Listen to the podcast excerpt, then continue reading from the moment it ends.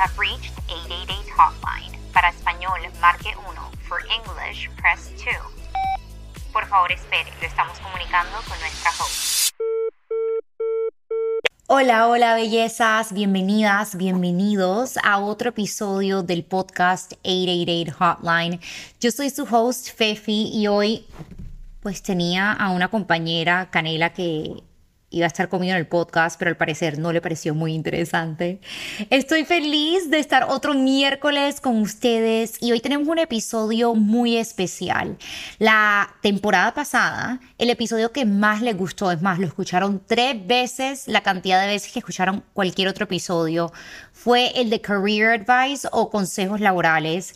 Y por eso, a petición del público, venimos con la parte 2 de este gran tema. En el episodio de hoy nos vamos a concentrar en contestar muchas de las preguntas que nos llegaron al Instagram del podcast, 888 Hotline Pod.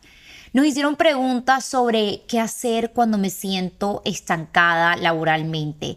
¿Qué pasa si quiero cambiar de carrera y no quiero desempeñarme en lo que estudié en la universidad?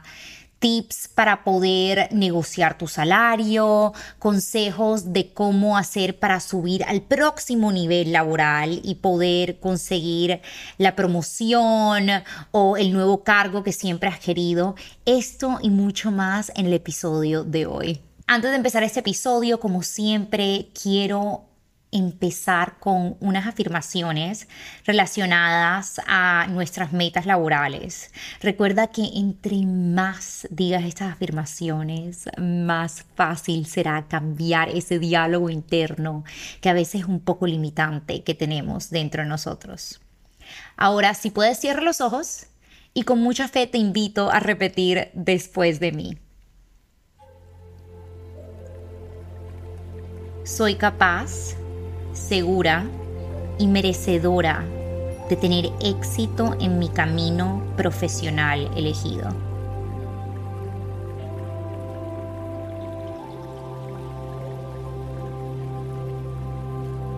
Cada día me vuelvo más fuerte, sabia y hábil en mi profesión, acercándome cada vez más a mis metas laborales.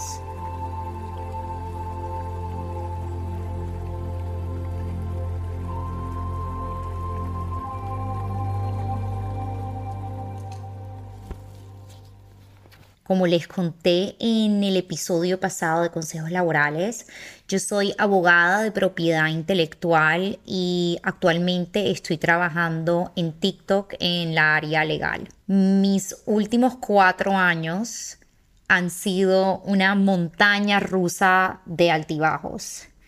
He logrado cosas que creo que la FEFI de hace cinco años jamás pensó que iban a pasar he cuadriplicado mi sueldo en cuatro años. Yo empecé con un sueldo de asistente que no estaba ganando nada y en los últimos cuatro años he logrado poder multiplicar eso. ¿Y por qué se los digo? No se los digo para decir como que soy lo mejor, yo pude lograr esto. Se los digo porque yo soy una niña X normal. Y si yo logré esto, tú también lo puedes lograr. Y eso es lo que quiero que entiendan hoy. Ahora, yo sé cuál va a ser el primer comentario que me va a llegar porque me llega bastante y es el de, pues no estás aceptando tu privilegio y nosotros de pronto no tenemos el mismo privilegio que tú tuviste de irte a estudiar a Estados Unidos y de poder alcanzar esas metas laborales, pero, y eso se lo digo, ojo, con todo el amor del universo. Porque yo, así como ustedes, también era de las mismas. Cuando fui a estudiar a UCLA decía como, no, pero es que todos estos americanos que estudiaron toda su carrera en Estados Unidos van a tener muchas más oportunidades laborales que yo. Entonces, ¿yo para qué me estoy preocupando? Entonces, para ellos es muy fácil, para mí no va a ser fácil. Y yo no quiero que ustedes se limiten a ustedes mismos. Yo no quiero que ustedes utilicen eso como una excusa. Yo soy consciente del privilegio y no estoy negando mi privilegio, pero al mismo tiempo tenemos que entender, y yo creo que esto simplemente es una verdad de la vida, que siempre va a haber una persona más privilegiada que tú, que no todos nacemos en un mundo equitativo, que ojalá fuera así, pero así no es la vida. Que siempre va a haber una persona con más recursos, que siempre va a haber una persona que tenga una palanca, pero tú no puedes dejar que eso sea una excusa. Al mismo tiempo, yo me fui a Estados Unidos y empecé de cero. Yo no conocía a nadie. Y como les dije, muchas veces me pasó por la cabeza es que yo por qué voy a intentar si siempre voy a perder en contra de un americano. Pero si uno piensa así no va a llegar a nada en la vida. Y otra vez se lo digo con todo el amor porque yo sé, yo sé que ustedes pueden lograr todo lo que se proponen. Ahora sí, empecemos con consejos prácticos que me han ayudado a lo largo de mi carrera laboral. Muchos de estos consejos yo la verdad no puedo tomar nada de crédito porque han sido enseñanzas que he aprendido a través de los años, a través de mis mentores, jefes, managers y que los he anotado y los he absorbido y me han ayudado de manera impresionante a lo largo de mi carrera. Muchos de estos consejos me da risa, son un poquito obvios, pero son cosas que a veces no pensamos y que de verdad hacen la diferencia más grande. Empecemos con el primero y es atrévete a pedir oportunidades. ¿A qué me refiero con esto? Un mentor me dijo hace unos años que yo me sorprendería de la cantidad de gente que no pide oportunidades. Estás en el trabajo y ves un proyecto que te gusta y por miedo a que te digan que no o porque sientes que no estás preparada, no pides la oportunidad para poder formar parte de ese proyecto. Miren, el 90% de las veces que yo le he pedido a mi jefe si puedo participar en algo, me han dicho que sí. Y de verdad tenemos que quitarnos ese miedo a preguntar y ese miedo a abogar por nosotros mismos.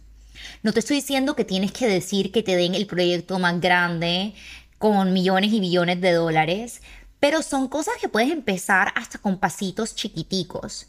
Yo les contaba en el episodio pasado de Career Advice que yo empecé como asistente en Universal Music y mi trabajo era servir café, contestar teléfonos y engrapar papeles más o menos. Ya yo me había graduado de derecho, ya yo tenía la maestría y yo lo que hice fue aprovechar el momento que yo tenía en Universal Music y le preguntaba a los abogados, oye, en tu próxima reunión que tengas, ¿te importaría si me siento al lado tuyo para poder shadow you, para poder ser tu sombra y escuchar y así poder aprender de ti? Eh, quisiera saber si en el próximo proyecto que vas a estar trabajando yo podría ver de la manera que tú trabajas y podría ver las anotaciones que tú haces en el contrato para yo poder aprender de esta manera. Incluso porque yo creo que lo importante, especialmente a una edad temprana y cuando estás empezando tu carrera en un ámbito laboral, es trata de ser una esponja, trata de absorber, trata de mantenerte curioso y curiosa.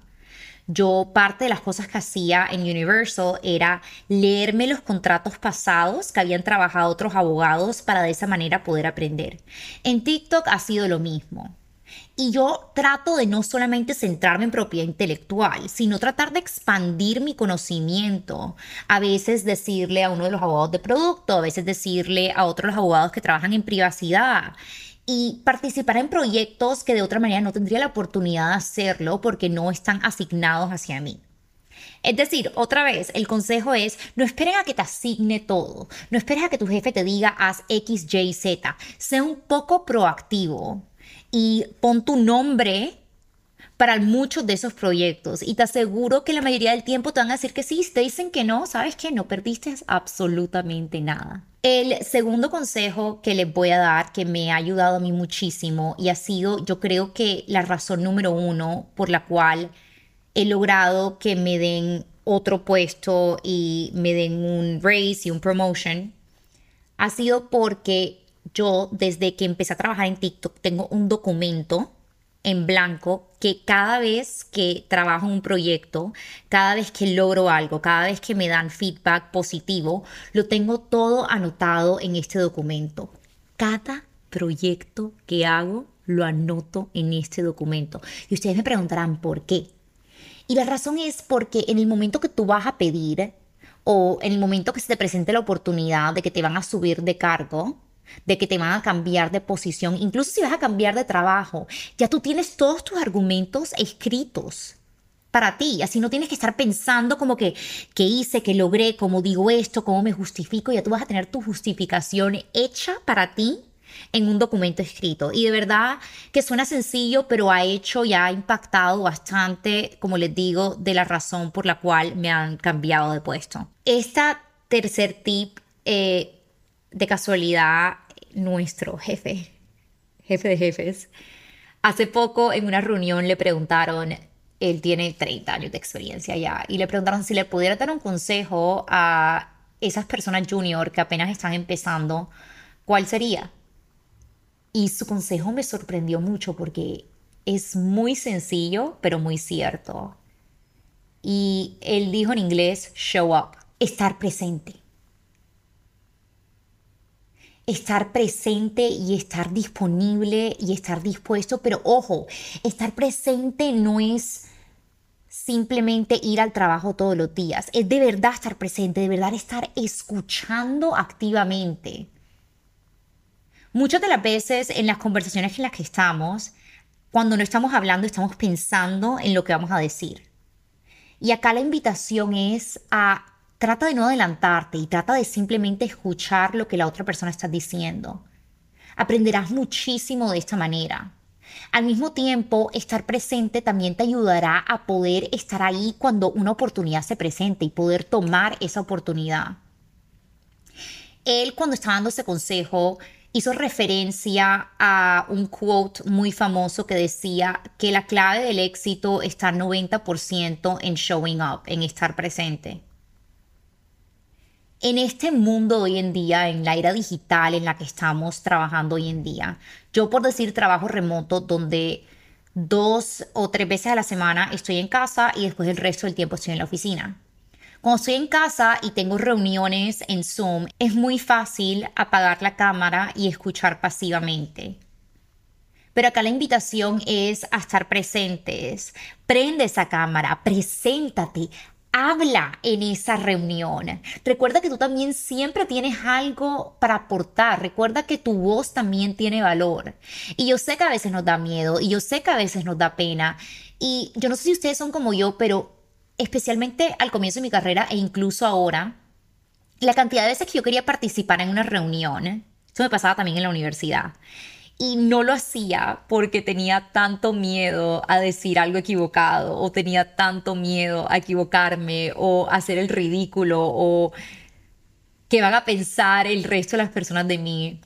Y me convencí a mí misma de no hablar en la reunión y después siempre pasaba tres segundos después alguien decía mi punto y después decía, muy buen punto, Sutanita. Yo lo pude haber dicho. Yo soy capaz, yo soy inteligente, pero muchas veces nosotros somos nuestro peor enemigo. Ahí también viene mucho eh, de la mano lo que es el síndrome de impostor. Puede decir algo controversial y esto lo sé porque he hablado con gente que tiene muchísima más experiencia que yo. Uno piensa que las personas con más experiencia tienen todo resuelto, saben todo, tienen confianza. Y eso no es así. El síndrome impostor te pega, no importa la edad. La mayoría de las personas no sabemos qué estamos haciendo, pero tenemos la actitud y tenemos las ganas de querer resolverlo y querer aprender. El síndrome impostor es real pero también le pasa a todo el mundo. O sea, que no te sientas sola. Y otra vez, recuerda de cambiar ese diálogo interno que tenemos con las afirmaciones, puedes hacer que esto te ayude muchísimo. Hablando del el miedo a fracasar o el miedo a hacer el ridículo, ese es el próximo consejo. No le tengas miedo al fracaso. El fracaso, aunque no lo creas, muchas veces va a ser tu mejor amigo. Las equivocaciones son una bendición. Oigan, tienen derecho a equivocarse, tienen derecho a fracasar. Les digo por qué el fracaso es una bendición. Y les digo por qué equivocarse es una bendición. Porque una vez lo haces, y hay veces que entre más lo hagas, le pierdes el miedo a hacerlo. Somos humanos, por ende no somos perfectos. Y te vas a equivocar. Aprende tus errores. También aprende los errores de tu compañero, así a veces te puedes ahorrar algunos errores tú mismo. Pero fracasar y equivocarse te ayuda a pensar de una manera distinta. Te ayuda a ver de pronto el problema de una manera distinta. Te ayuda a recalibrar para ver qué no debes hacer en el futuro. Te enseña muchísimo. Te hace ser una persona también creativa porque te obliga a pensar de una manera diferente. Yo le puedo decir una historia de fracaso mía. Porque Así como muchos, yo también soy culpable de solamente mostrar o de la mayoría del tiempo mostrar mis logros laborales y no siempre mostramos nuestros fracasos. Y acá está la historia de mi fracaso. Y esto es una historia que no la he contado en redes sociales y si le soy sincera es por vergüenza. Y es ridículo que sienta vergüenza por esto, pero por vergüenza se lo escondía a tanta gente.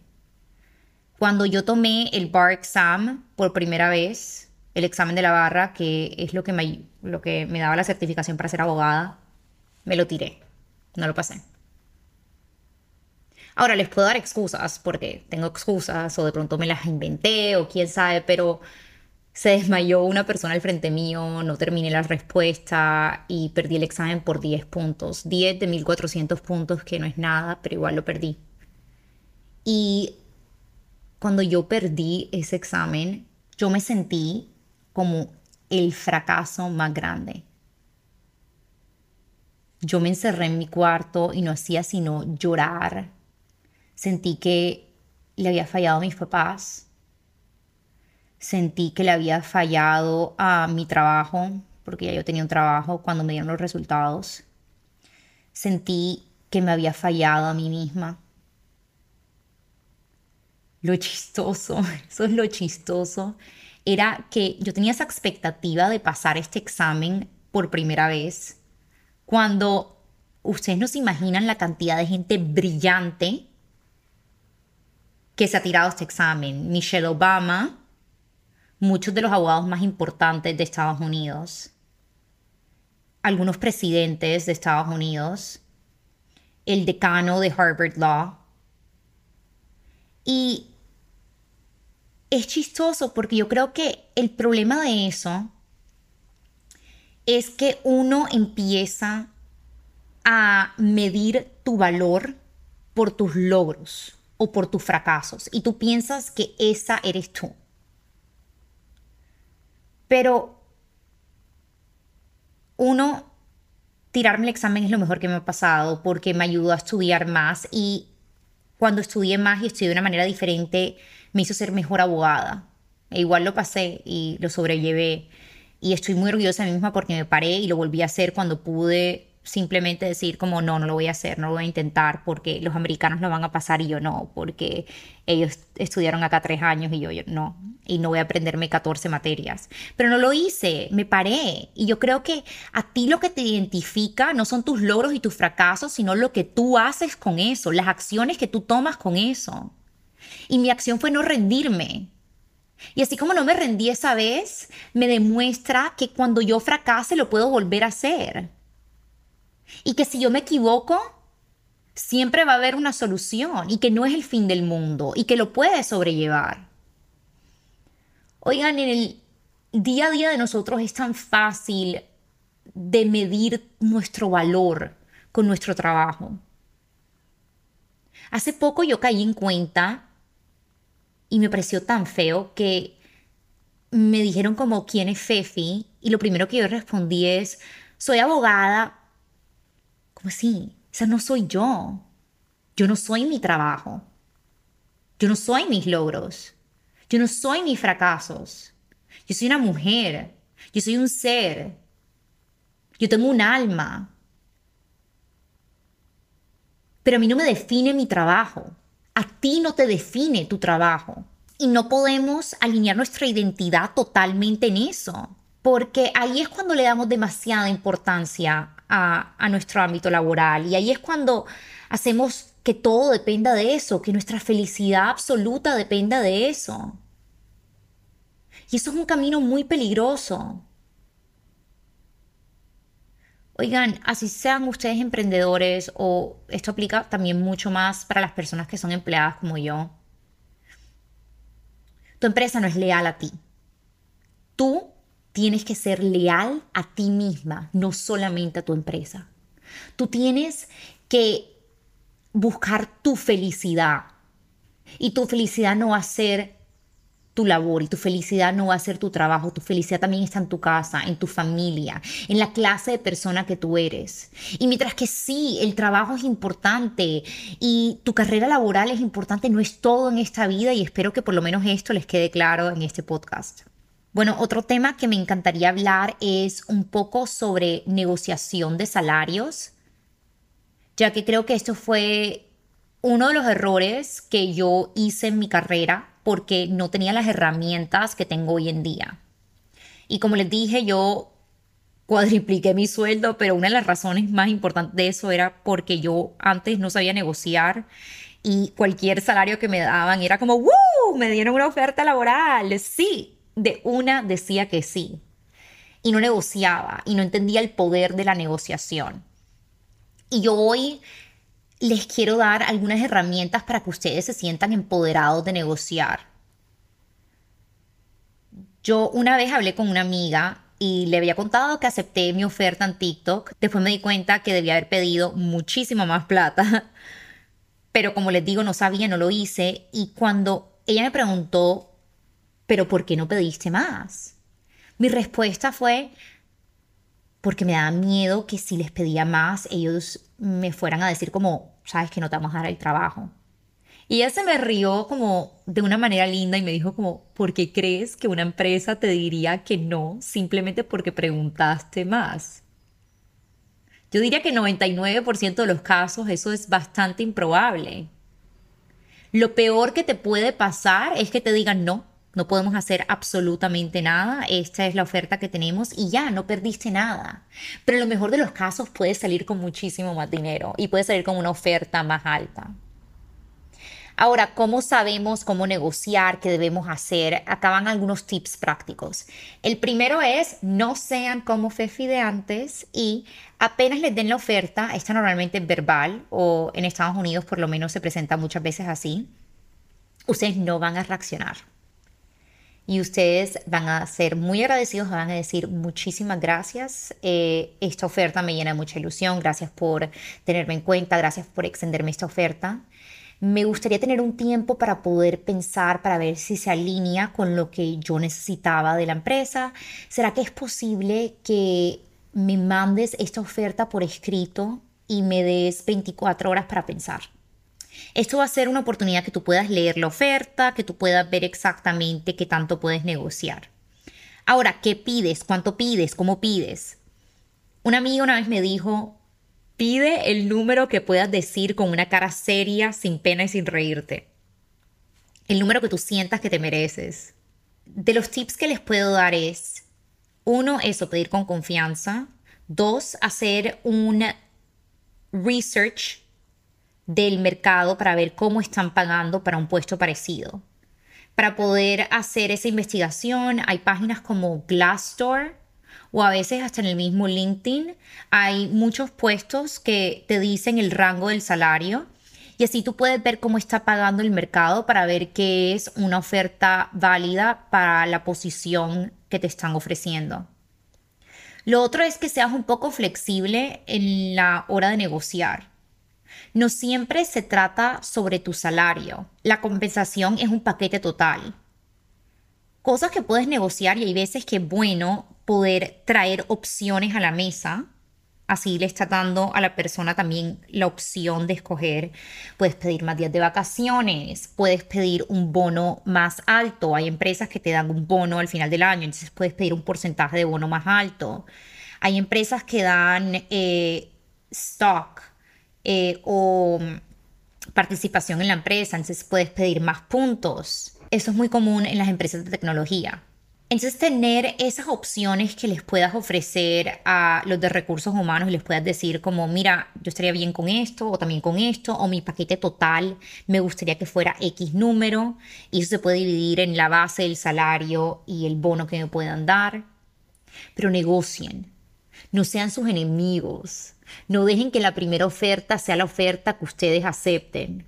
De verdad que eh, consejos laborales puedo hacer parte 3, 4, 5, 6, 7, 8 si ustedes me lo piden. Pero más de brindarles consejos, Quiero de verdad que este sea un espacio donde les pueda contestar muchas de las preguntas que nos hicieron ustedes en nuestro Instagram at 888 Y con eso vamos a mi parte favorita del podcast, las preguntas y respuestas. Preguntas y respuestas. Volvió Canela. Ahora sí te vas a quedar con nosotros y nos vas a acompañar para las preguntas y respuestas. La gente te quiere ver. Bueno, vamos a ir al Instagram del podcast a ver qué preguntas eh, nos tienen. Normalmente escojo tres, esta vez creo que vamos a hacer cuatro o cinco para que vean cómo los quiero. ¿Lista, Canela? Bueno, pregunta número uno. Hola, Fe, gusto. Mi nombre es Eliezer Arcia, tengo 25 años y soy de Nicaragua.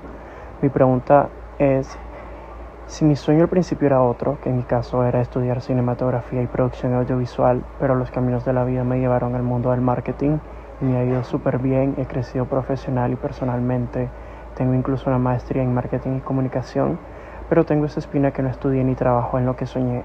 Entonces, ¿qué puedo hacer? Mi miedo es llegar a una edad adulta, digamos de unos 60 años, y tener ese arrepentimiento de sentir que me fallé a mí mismo eh, yo de pequeño me soñaba con ser director de cine, escribir mis propias historias y producirlas. Entonces me da miedo literalmente acabar como mis padres o mis abuelos, que se tuvieron que conformar con lo que tenían y lo que les sirvió económicamente en ese momento. Pero pues tengo miedo de perder todo lo que he logrado personalmente y profesionalmente actualmente. Eliezer, muchísimas gracias por tu pregunta y por favor no tomes personal que Canela se fue. Ella es una grosera que no quiere estar con su mamá. Le quiero mandar un saludo muy especial a todos nuestros oyentes en Nicaragua y de verdad que gracias otra vez por tu pregunta. Es una pregunta muy válida y una pregunta que siento que nos pasa muchísimo en nuestro 20 y al comienzo de nuestra carrera profesional. Si ustedes se ponen a pensar, el hecho que nosotros decidimos qué queríamos ejercer cuando teníamos 18 es loquísimo. Como a los 18 se supone que deberíamos escoger qué debemos hacer toda la vida. Además, si vemos mucho a nuestros papás, a nuestros abuelos, a gente mayor que nosotros. Yo creo que antes era muy común que uno escogiera su carrera y a veces incluso escogiera una empresa y se quedara 20, 30, 40 años esa empresa creciendo y uno siempre iba por un mismo camino, un camino lineal.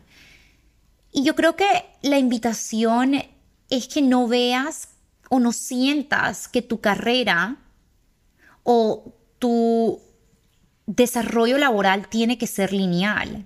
Tú tienes derecho a cambiar, tú tienes derecho a escoger otra cosa. Mira, en vez de ver todo lineal, deberíamos sentir que somos como sapitos. Y los sapitos se van de un lily pad a otro y saltan y después saltan otra vez. Tú puedes tener diferentes intereses y diferentes metas laborales. Te doy un ejemplo, yo empecé en el gobierno y después me fui para propiedad intelectual que no tienen nada que ver el uno con el otro. Y ahora mismo estoy haciendo un podcast. Y me dio mucho miedo cuando hice ese primer salto, porque también tenía el mismo pensamiento, como, pero voy a tirar todo lo que he logrado. Y cosas que he aprendido es que muchas de las enseñanzas que me dejaron mis mi trabajo pasado las he podido aplicar a mi trabajo hoy en día. Y yo tengo claro que yo estoy hablando de dos posiciones de derecho y de pronto no se pega tu ejemplo, pero yo quería tocar este tema. Hice un poco de research y les voy a decir de cuatro personas que decidieron cambiar de carrera a una completamente diferente y fue un cambio drástico. Y la mayoría de estas personas lo, lo, hicieron después de los 30 y púyale y casi a los 40 y a los 50. Y el punto es que de verdad no hay un límite de tiempo para cumplir nuestros sueños. No hay un límite de tiempo donde tú tienes que decir, con esto fue lo que yo me quedé. Somos seres humanos que cambiamos y crecemos cada año y qué delicia que cambies y qué delicia que crezcas y qué delicia que tengas ambiciones diferentes y qué privilegio que igual tuviste la oportunidad de estudiar y tener esa maestría y desarrollarte en ese campo. Pero igual lo puedes hacer en otro. Mira, Julia Child, que es una chef famosísima, una autora, ha tenido eh, programas de televisión ella empezó en el Office of Strategic Services en la Guerra Mundial II y después estaba en una agencia de marketing. En sus 30, los late 30s, ponte que 37, 38, ella decidió ir al Cordon Bleu en París, estudiar gastronomía y se volvió una chef famosísima. Pero no lo hubiera logrado si hubiera quedado en su primera carrera porque era lo que la sociedad le decía que debía hacer. Otro, Stan Lee, que sé que muchos los conocen, él es un creador de comic books legendario. Él ha escrito, producido, editado, ha creado personajes como Spider-Man, X-Man, Hulk. A los 40 empezó a hacer eso. Antes de los 40 estaba escribiendo en el periódico esas noticas que aparecen cuando alguien eh, se muere. Se llama en inglés un obituary. Imagínate, y cambió totalmente su carrera. Vera Wang es una diseñadora famosísima. A los 40 años fue que se metió en el mundo de la moda y en el mundo de vestidos de novia. Andrea Bocelli, como yo, empezó siendo abogado y después en la vida fue que descubrió que tenía un talento por la música y se volvió el cantante famosísimo que amamos y admiramos. Tus sueños no tienen día de expiración. Repite después de mí, tus sueños no tienen día de expiración. Tú tienes derecho a perseguir tus sueños. No hay una edad a la que tú debes decidir qué quieres hacer por el resto de la vida. Adivina que la vida es larga. Si tenemos el privilegio, si tenemos la fortuna, la vida va a ser larga. Y tienes derecho a reinventarte, tienes derecho a escoger algo nuevo y tienes derecho a empezar de cero. Ahora, cuando estamos hablando de algo más práctico, a veces nos da miedo por decirte, no te estoy diciendo abandona tu carrera y empieza a hacer esto otro. Podemos empezar con pasos pequeños, no tiene que ser un cambio drástico. De pronto el fin de semana puedes empezar a crear un poco de esas películas o ver si de pronto te puedes tomar un summer, un mesecito donde puedes hacer un internship. O quizá si le pones suficiente empeño y lo quieres demasiado y lo quieres con el corazón, lo haces antes del trabajo y después del trabajo. Así es que yo grabo el podcast. Los fines de semana lo planeo antes del trabajo, a veces grabo después del trabajo. Crea el espacio a tus sueños. Hazlo prioridad. Y recuérdate que el límite es el cielo. Sueña. Yo creo en ti. Y yo sé que puedes lograr lo que te propones. No le tengas miedo a eso. Ya quiero ver tu película. Estoy segura que lo vas a lograr. Hola, ¿qué tal? Soy Katy. Me encanta el podcast. Y les cuento que soy de Perú, pero me vine a vivir a España por amor entonces quería saber si me podía dar algunos consejos sobre cómo iniciar mi carrera, un nuevo círculo de amigos y amigas, eh, y cómo empezar de nuevo realmente en, en otro país. Saludos a Perú y a España y muchas gracias por tu pregunta, Katy.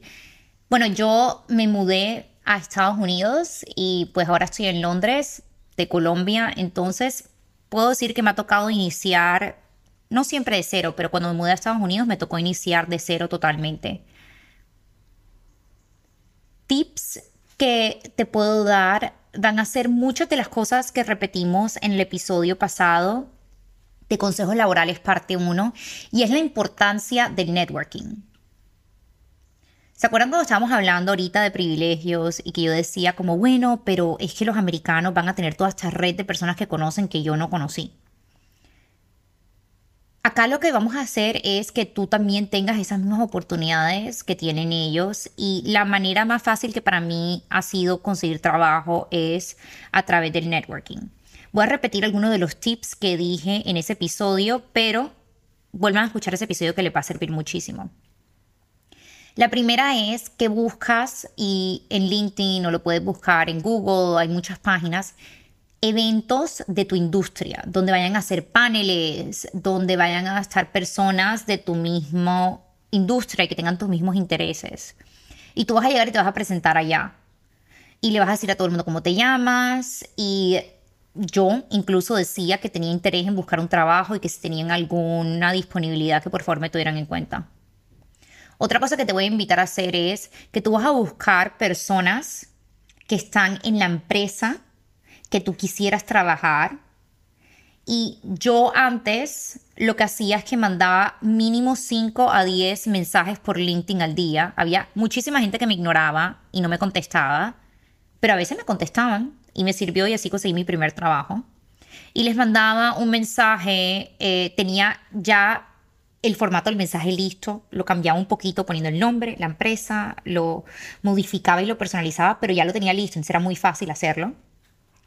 Y el mensaje decía algo como, hola, mi nombre es Stephanie, en ese momento era estudiante, soy estudiante de tal, tal y tal, me acabo de mudar a Estados Unidos, admiro mucho tu eh, trayectoria laboral y me encantaría poder eh, organizar una llamada contigo o salir a tomarme un café para poder aprender eh, sobre ti, sobre qué consejos tienes de cómo lograste todo lo que has logrado en tu carrera, etcétera.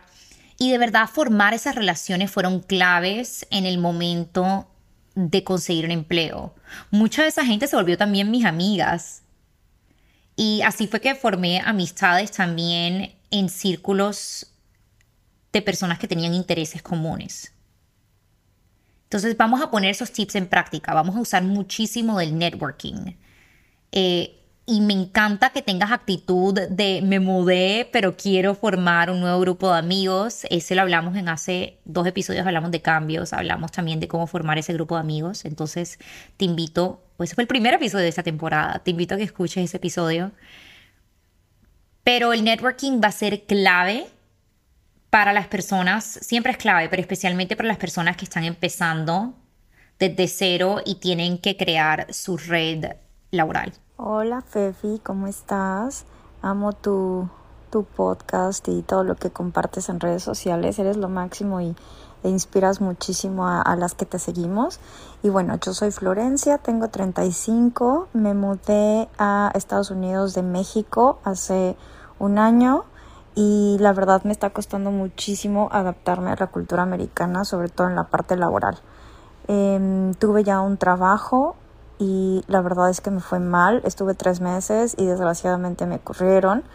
Y siento que no me adapto, no, no entiendo qué es lo que quieren, igual fue una mala eh, oportunidad o fue una mala empresa, una mala cultura, pero en verdad no entendía lo que mi jefe quería, bueno, mi jefa, perdón, y no es un tema de idioma, sino que me pedía que hablara menos en las reuniones, que no diera mi punto de vista, eh, que no hiciera de más. Entonces, me gustaría que en este próximo episodio pudieras contarnos un poco de cómo le hiciste para adaptarte a la cultura profesional en Estados Unidos y si tienes algunos tips en específico que sean eh, específicos de la cultura americana, digamos, versus lo que tú viviste en, en, Colombia y de cómo por ahí culturalmente somos los latinos. Te lo agradecería muchísimo, Fefi. Te mando un abrazo y muchísima suerte en todo. Florencia, muchísimas gracias por tu pregunta. Le voy a compartir un mensajito que compartí con ella cuando me mandó este mensaje y es que yo vi que ella tenía 555 seguidores, el número 555 cuando hablamos de la numerología, el 555 significa que es un recordatorio para mantenerte positiva y abrazar los cambios. Que confíes que el universo va a venir y te va a traer muchas bendiciones. Qué lindo la manera de que el universo y que Dios se trata de comunicar con nosotros. Y me pareció tan oportuno ese número. Pero mira, te entiendo mucho. El shock cultural cuando yo me mudé a Estados Unidos, especialmente en la parte laboral, es pesada. Ellos hablan diferente que nosotros, piensan diferente que nosotros, escriben diferente que nosotros. Y fue algo que me tocó ir adaptándome y entre más años pasan, se me ha hecho más fácil, entonces no estás sola y no quiero que te dé duro por eso. Me parece clave lo que dijiste, que fue que tuviste una mala oportunidad. Yo no quiero que tú asocies esa mala oportunidad con todo lo que va a pasar en tu carrera o en tu vida laboral. Van a haber muchas oportunidades diferentes que se van a presentar de diferentes maneras. Ahora, en cuanto a tips prácticos, yo he tenido jefes excelentes y he tenido jefes malos, pésimos, horribles, competitivos, que no les gustaba que yo brillara. Y creo que me, que me volví muy buena leyendo personas y tratando de entender qué quieren de mí y eso solamente se puede hacer con el tiempo. Por decirte, tenía una jefa, era mujer, que necesitaba ella ser el centro de atención, ella recibir todo el crédito y me di cuenta que se volvía un poquito competitiva, al igual que tú, de pronto tu jefe pasado le pasaba lo mismo, cuando yo hablaba me decía que no hablara de más, etc. Por mucho que lo que yo estaba diciendo estaba bien. ¿Sabes qué aprendí? Con ese jefe, aunque no era lo ideal, yo lo que hacía es que creaba todo este trabajo y yo entendí que para mí no era todo sobre el crédito. Es más, yo no quería el crédito. Entonces lo que hacía era que yo se lo entregaba a ella y le daba el crédito a ella, ponía el nombre de ella. Le decía a ella como que, mira, preséntalo tú. Con el tiempo, ella me empezó a ver como una aliada y no como la enemiga y me empezó a brindar más oportunidades. Es más, esa fue la persona que me promovió. Eh, hay otros jefes que les gusta que tú seas un poco más autónoma y que hagas las cosas por iniciativa tuya y no quieren estar diciéndote cada cinco minutos qué debes hacer. Por decirte, el jefe actual que tengo le encanta que yo, antes que él me pida algo, por decirte, estábamos en una reunión importante y yo sé que mencionaron que eh, hay una nueva ley que está en Europa o que otra compañía desarrolló un, un, producto que es interesante. Antes de que él me lo diga, yo le tengo un resumen de la investigación que yo he hecho y se lo mando a él. O si sé que nos pidieron que participáramos en un proyecto y sé que él está súper abrumado y que está lleno de trabajo, yo hago nuestra participación, se la mando a él antes y le digo, mira, ponla tú y tratar de estar siempre como dos pasitos más adelante de él ha sido clave en nuestra relación y yo siento que es de las muchas de las razones porque él es una persona excelente y yo soy muy bendecida con el jefe que tengo ahora mismo, pero ha sido una de las razones por las que nos hemos llevado también en nuestra relación y ha hecho que él confíe muchísimo en mí. Otra vez, eres emocionalmente muy inteligente por entender de que esto solamente fue una oportunidad y esto no se va a replicar siempre en tu carrera Solamente puedes aprender lo que quiere una persona eh, cuando la vas conociendo y te voy a invitar que pidas feedback. A veces le tenemos miedo a pedir que nos den feedback, que nos den retroalimentación, porque nos da miedo que va a ser el resultado de ese. Pero yo te voy a, te voy a decir y te voy a alentar a que lo hagas. Porque ahí es donde podemos aprender, ahí podemos ver de pronto por qué ella no quiere que tú hables en las reuniones. Puede que ella diga como que, mira, lo que pasa es que cuando tú hablaste y dijiste esto que yo no tenía ni idea, me hiciste ver a mí como si yo no supiera que estuviera pasando en mi propio grupo.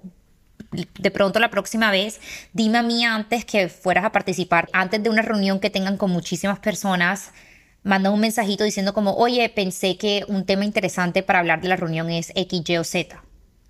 Pero cuando tú pides esa retroalimentación es cuando le das la oportunidad a tu jefe que te diga de manera directa qué está funcionando, qué no está funcionando y qué puedes cambiar. Además, siento que es una actitud muy saludable y muy positiva de tener en tu trabajo.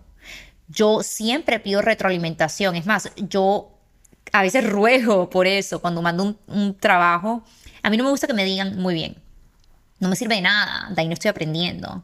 A mí me gusta que me digan, bien, pero eh, la próxima vez yo agregaría esto, esto y esto. O muy mal, cámbialo y haz esto, esto y esto. Recuerda, no le tengas miedo a los errores, no le tengas miedo al fracaso. Pide retroalimentación. Y con el tiempo vas a aprender a leer a las personas y con el tiempo te vas a ir acostumbrando a la cultura americana, que es diferente, es un poco más pesada, está más ligada al trabajo. Eh, pero todo se va a ir dando con el tiempo. Sé que te va a ir excelente espero y de verdad le pido a Dios y al universo que tu próximo trabajo sea mucho mejor y que seas bendecida con jefes que de verdad aprecien tu talento y te aprecien a ti.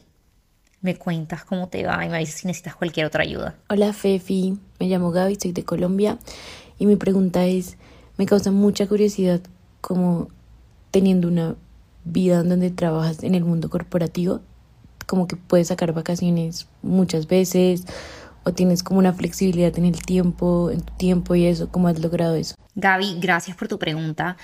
Bueno, oigan, ustedes recuerden que en redes sociales ustedes ven como el 1% de mi vida, entonces es muy fácil asumir de que le tengo mucho tiempo libre o que tengo muchas vacaciones cuando otra vez no están viendo como 100% del todo, entonces es muy, yo creo que es clave no compararse con eso y, no pensar que uno sabe exactamente qué está haciendo la persona. Una de las razones por las cuales he tenido bastantes vacaciones es porque los primeros dos años en TikTok yo no pedí ni un solo día de vacaciones. Y yo eh, acumulé vacaciones y por eso he tenido más últimamente. O sea, ahí va un ejemplo.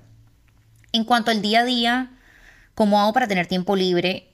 Eso depende muchísimo del día. Hay días que son espantosos y son 12, 13, en un momento me tocaban 14 y 6 horas de trabajo en una época, no fue muy chévere, pero hay otros días que son un poco más tranquilos. Yo trabajo en una empresa que es global y que va a haber mucho tiempo que me toca trabajar con Asia y va a haber mucho tiempo que me toca, toca trabajar con eh, Europa o con América.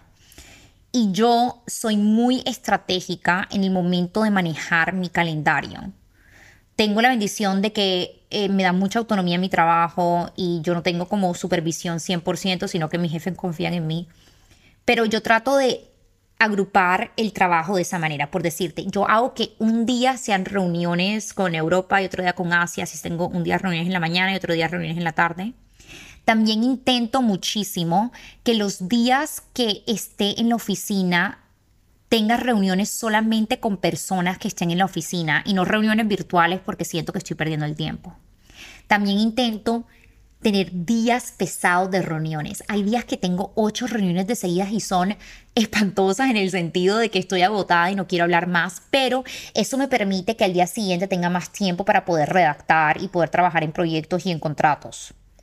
Yo a veces sentía que cuando tenía como, no sé si a ustedes les pasa, una reunión, después media hora y después otra reunión, en esa media hora a veces no era lo más productivo porque me estaba preparando para la próxima reunión, entonces terminaba perdiendo el tiempo, entonces terminé el día con reuniones, pero no trabajé en mi trabajo y eso se me hacía muy difícil. Entonces es clave manejar tu tiempo de una manera inteligente tienes que reservar tiempo también para ti. Tiempo para el autocuidado, el autoamor. Yo a veces tengo un bloquecito de 15 minutos en la mañana que lo tengo reservado y lo utilizo para caminar, para poder tener 15 minutos, especialmente cuando tengo un día bastante pesado, porque siento que si no tomo ese descanso, no puedo dar lo mejor de mí misma y es muy importante tomarte los descansos. Tú no puedes ser productiva 24/7. También aprovecho muchísimo mis mañanas y mis tardes. Una de las maneras por las cuales intento hacer eso, porque ojo, yo no soy perfecta y hay días que siento que no soy tan productiva como debí ser y se me pasa el día, etcétera, pero me he dado cuenta que una de las cosas que más me ha ayudado es organizar mi día el día antes. Entonces, el día antes yo tengo varias to-do lists, algunas laborales, algunas personales, de cosas que debo hacer ese día. Y cuando me levanto, intento hacer las tres cosas más difíciles para sacarlas del camino. En la mañana, por lo menos yo soy cuando soy más productiva. Entonces, haciendo esas tres cosas me permite que de pronto mi tiempo me rinda un poco más en la tarde. Utiliza los fines de semana también.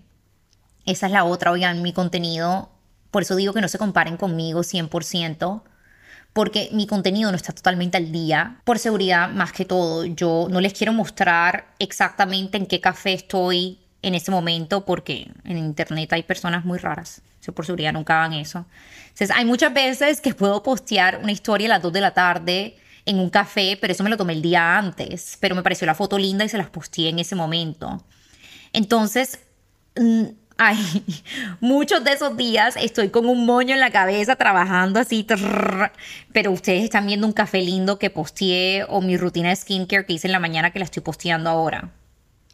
Entonces, esos son mis consejos. Uno, planea tu día el día antes. Dos, no te compares con nadie en redes sociales. Tres, eh, maneja tu calendario de una manera inteligente. Trata de agrupar las reuniones en un momento, trata de dejarte un espacio para trabajar en proyectos y toma descansos, que los descansos te van a hacer más productiva. Tu batería se va a ir bajando, pero el descanso va a hacer que la recargues y de verdad es esencial. Ah, bueno, y por último, y creo que es súper importante, como les dije al comienzo, su trabajo no es todo. En el trabajo te pueden reemplazar, en tu casa no. Es especialmente para esos que tienen familia, que tienen pareja, que tienen todo, que hay veces que dejamos que el trabajo nos consuma el 100%. Tú no eres tu trabajo.